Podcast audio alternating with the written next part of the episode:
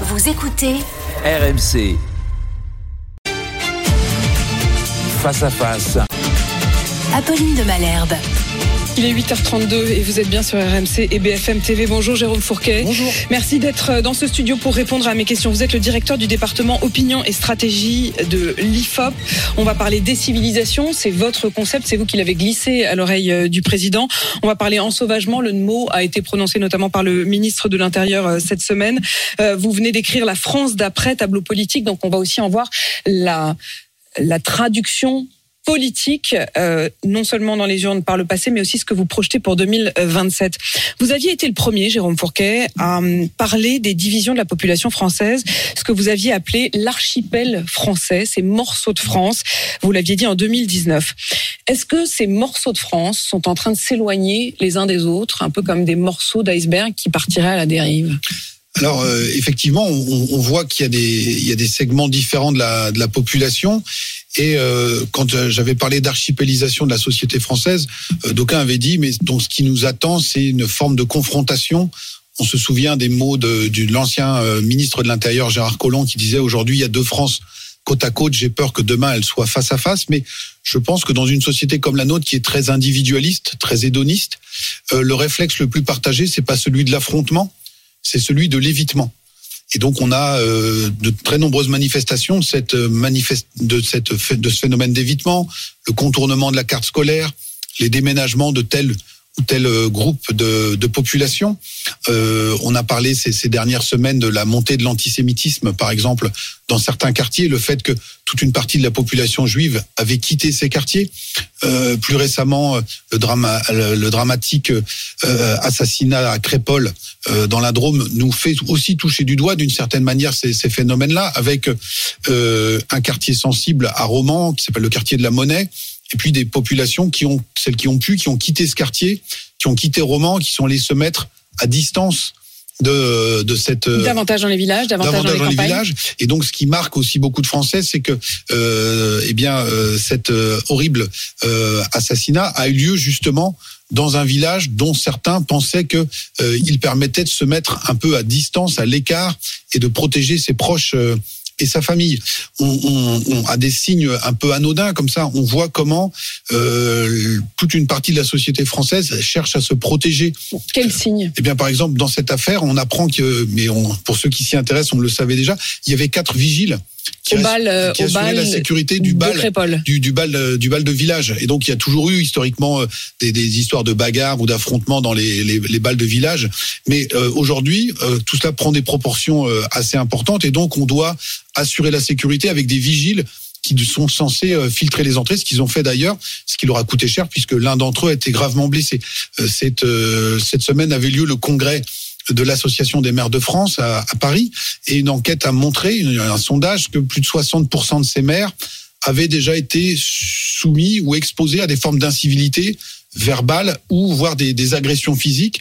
Et aujourd'hui, euh, dans les antennes départementales de, de l'AMF, eh bien, on l'Association des maires, des maires de, France. de France, on propose à ces élus des stages organisés par la gendarmerie pour savoir comment réagir en cas d'exposition ou de confrontation à ce type d'incivilité. Vous parlez effectivement à la fois d'évitement et de ces moments où il n'y a pas d'évitement, où il y a au contraire une confrontation. Euh, c'est peut-être pour ça que Crépol a tant fait parler, a tant euh, ému euh, cette semaine. Il y a une partie de la classe euh, politique, et notamment l'extrême droite, Marine Le Pen, mais aussi euh, Éric Zemmour ou Marion Maréchal, qui ont immédiatement parlé de deux France qui s'affrontent, mais aussi euh, d'une forme de racisme anti-blanc, euh, ce qui a été condamné par l'autre partie de la classe politique. Et je voudrais aussi qu'on revienne sur ces divisions politiques dans un instant. Mais d'abord, qu'on écoute euh, l'un des témoignages qui a été recueilli par le Dauphiné libéré et qui semble donner effectivement euh, accréditer cette idée-là. Écoutez. J'ai vu mon pote se faire tuer devant moi, se prendre des coups de couteau. Je, je m'en suis pris un dans l'épaule, j'ai réussi à esquiver. Je me suis pris un coup de couteau dans l'épaule, je me suis fait taper dans le dos. Eux-mêmes l'ont dit, on est là pour planter des blancs. Alors, celui qui témoigne a lui-même été blessé, hein, blessé euh, à l'épaule, et il redit cette phrase qui aurait été prononcée euh, par ceux qui sont venus euh, à Crépole et qui ont dit on vient pour planter du blanc.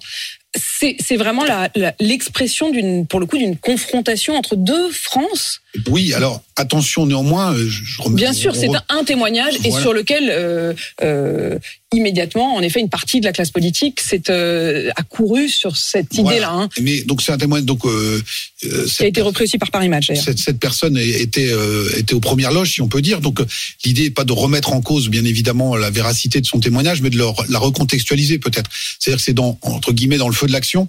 Euh, que ces, pro- ces propos ont été tenus et euh, c'est pas la même chose euh, si euh, cette bande était venue expressément pour en découdre ou si elle a été refoulée à l'entrée ou si il y a une altercation et que ensuite il y a eu cette, cette, ce déchaînement de, de violence et aussi ces propos qui étaient, qui étaient prononcés. Donc l'idée, c'est pas de minimiser tout ça, mais c'est vrai, est-ce qu'il y a une intentionnalité ou non de cet acte?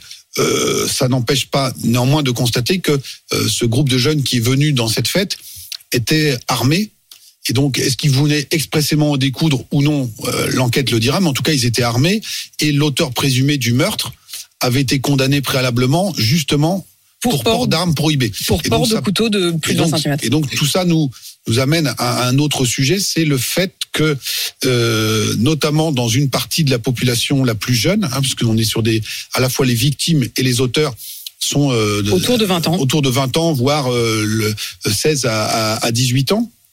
Eh bien, on a une réponse pénale qui manifestement n'est absolument pas dissuasive pour la minorité euh, agissante, si je puis dire, qui va euh, s'engager très précocement dans un parcours délinquant, entraîner dans son sillage un entourage et euh, parfois, eh bien, euh, déstabiliser, pourrir la vie de quartiers entiers. Un quartier comme La Monnaie où il y a plusieurs milliers d'habitants à, Romans, euh, il suffit qu'il y ait une quinzaine, une vingtaine, une trentaine euh, de jeunes individus euh, em- embarqués précocement dans la délinquance via le trafic de drogue, parce que tout ça est lié euh, en, en- en- en fin de, en fin de compte, et, et tout ça produit des effets qui sont absolument délétères et désastreux. Et vous le disiez, effectivement, euh, celui qui est soupçonné d'avoir porté le coup fatal au jeune Thomas avait reçu une interdiction de porter toute arme blanche qui lui avait été signifiée le 23 septembre dernier, euh, qui n'a non mois. seulement pas été euh, euh, respecté, évidemment, puisqu'il portait ce couteau, mais qui a donné le, le drame que l'on sait. Quand vous parlez de... Vous êtes aussi, au fond, euh, sociologue, mais quasi géographe, c'est-à-dire qu'il y a ces zones de France, et quand je disais l'archipélisation, c'est devenu une forme de lecture de la carte française.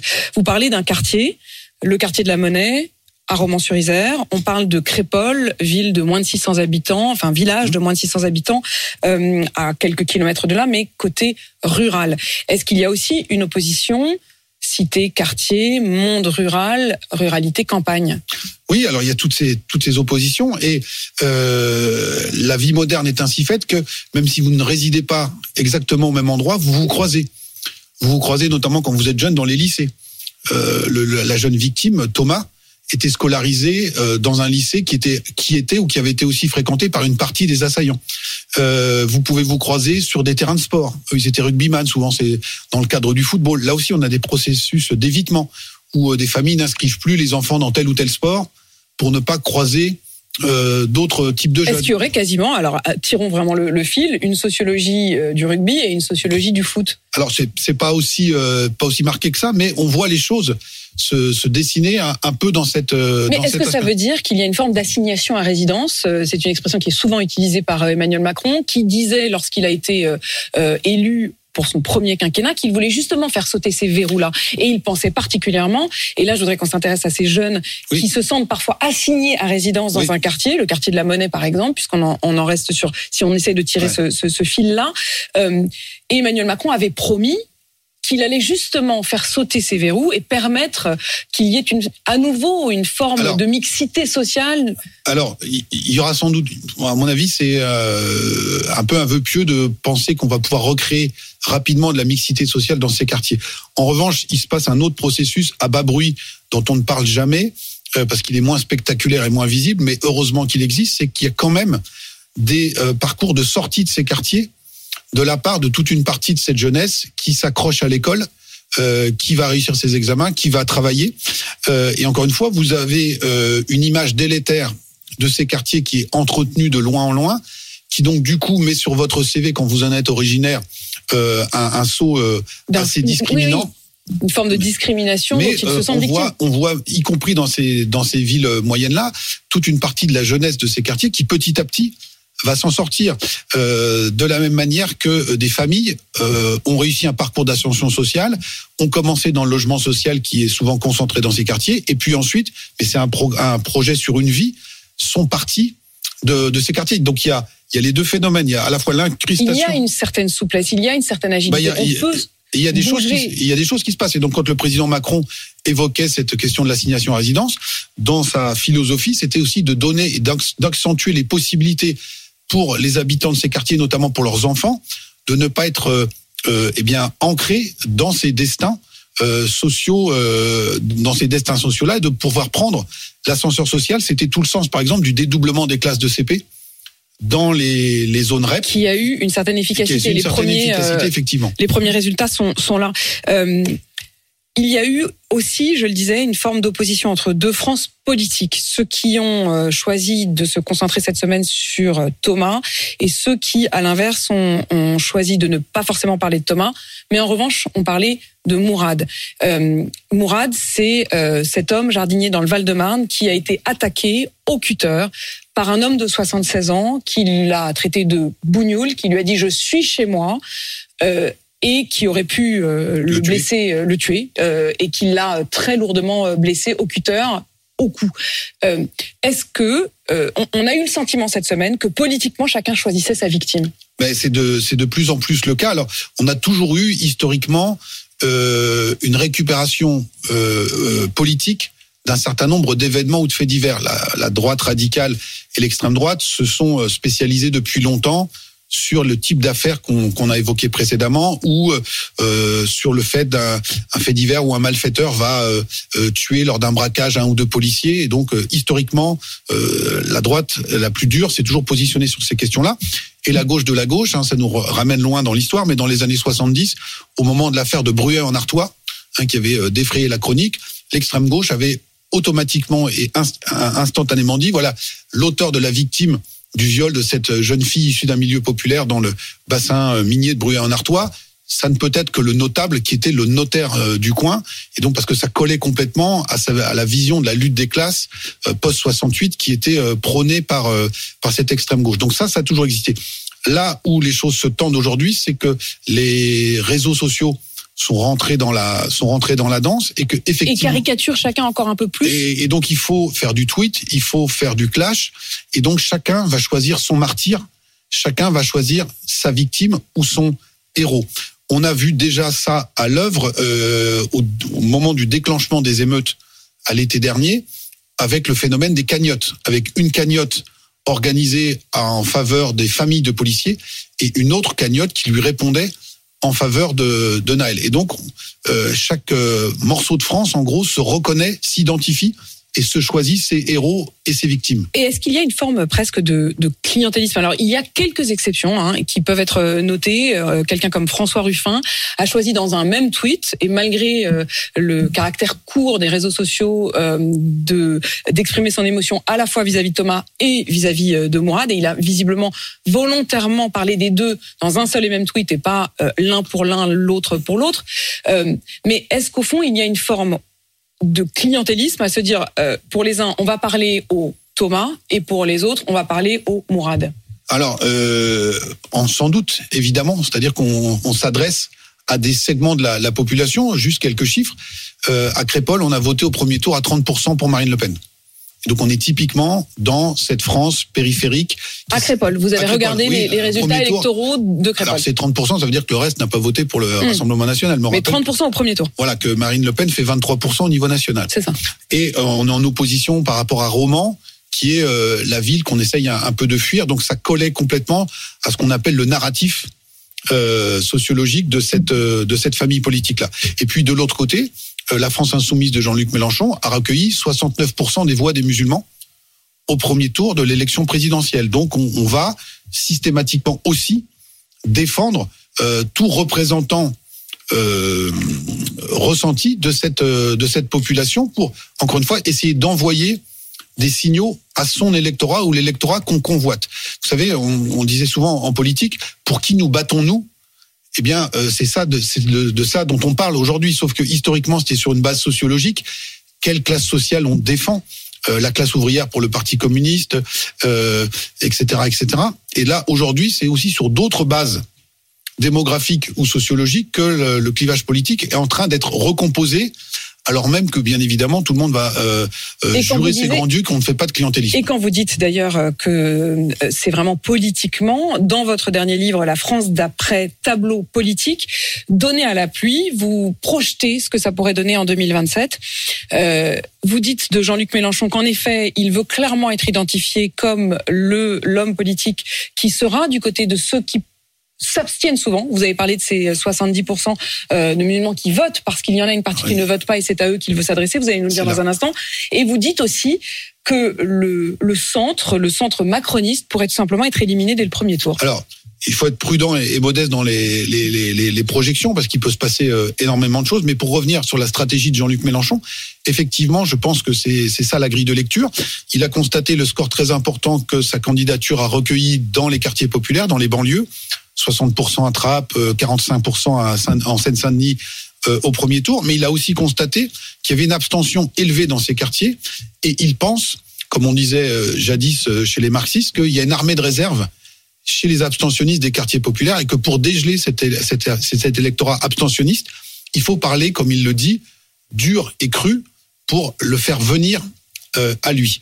Euh, encore une fois, il... Mais dans le même temps, il décourage une partie, puisqu'on l'a vu Alors- ces dernières semaines, euh, il a pu apparaître comme inquiétant aux yeux d'une partie des Français. Oui, alors euh, la, la, la stratégie, il manque un, bout dans l'équation, c'est que euh, Jean-Luc Mélenchon considère que euh, ce qu'il va perdre momentanément sur le centre gauche n'est qu'une perte provisoire, parce qu'il considère qu'il est le meilleur débatteur, le meilleur candidat possible pour la gauche, et qu'au bout du bout, même en se pinçant le nez, cet électorat de gauche modéré finira par réflexe de vote utile, par voter pour lui. Donc lui, ce qui l'intéresse, c'est d'aller conquérir et d'élargir son noyau dur, pense-t-il, pour de toute façon ne pas perdre sur sur l'autre tableau. Donc c'est cette stratégie-là qui est poursuivie. Et rappelez-vous également euh, son message euh, avec une euh, sur Twitter accompagnant une photo de la manifestation Place de la République en soutien à la cause palestinienne, dans laquelle le, cri d'Allah Akbar avait été avait été prononcé. Jean-Luc Mélenchon dit voilà voici la France, c'est ça la France. Et donc Mélenchon a théorisé la France créolisée. Et donc c'est à cette France-là qu'il euh, s'adresse. Pour ce qui est du, du gros bloc central euh, euh, macroniste, on, on verra comment les, les choses vont évoluer, mais euh, on ne peut que constater que euh, le ciment de cette coalition euh, un peu hétéroclite et le- son architecte, C'est Emmanuel, Macron. ne peut pas se représenter en 2027. Mm. Donc on part avec une fragilité de, de, de ce côté-là. Il y a néanmoins des éléments de, qui vont permettre peut-être de, de maintenir une certaine euh, euh, cohérence et cohésion. D'une part, c'est euh, une cohérence idéologique sur un agenda de réforme. Il faut adapter le pays à la nouvelle donne euh, mondiale. Sur aussi l'attachement à la construction européenne. Hein, c'est ça qui a fait tenir ensemble les électeurs du MoDem, les électeurs de, de- pour aller vite d'Alain Juppé et ceux qui venaient de, de l'aile strauss-kahnienne du PS. Donc tout ça, cet agenda idéologique demeure.